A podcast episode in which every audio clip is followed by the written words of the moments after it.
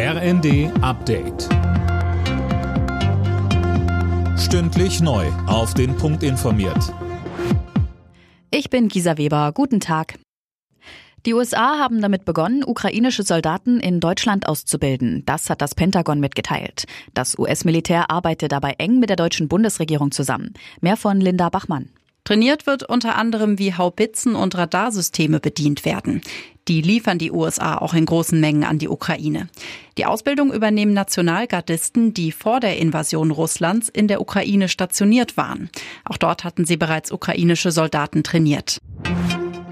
Finanzminister Lindner kann sich nicht mehr vorstellen, dass Altkanzler Schröder weiterhin staatliche Mittel erhält. Gegenüber den Funke-Zeitungen sagte er, wer offenbar an der Seite verbrecherischer Regierungen steht, kann nicht auf die Unterstützung des Staates zählen. Schröder erhält jährlich mehr als 400.000 Euro für Büro und Mitarbeiter.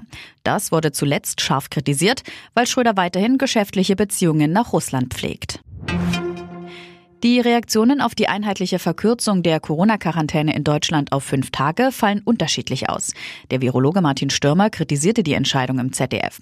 Kassenärztechef Gassen dagegen befürwortete die Maßnahme. Er setzt auf die Eigenverantwortung. Zum einen haben wir ja eine extrem hohe Dunkelziffer, das heißt, es ist ja eine Scheinsicherheit. Zum meinen, mit diesen Isolationspflichten würde man relevant Eingriff äh, ins Infektionsgeschehen nehmen und die unterm Strich doch sehr milden Verläufe von Omikron rechtfertigen das auch.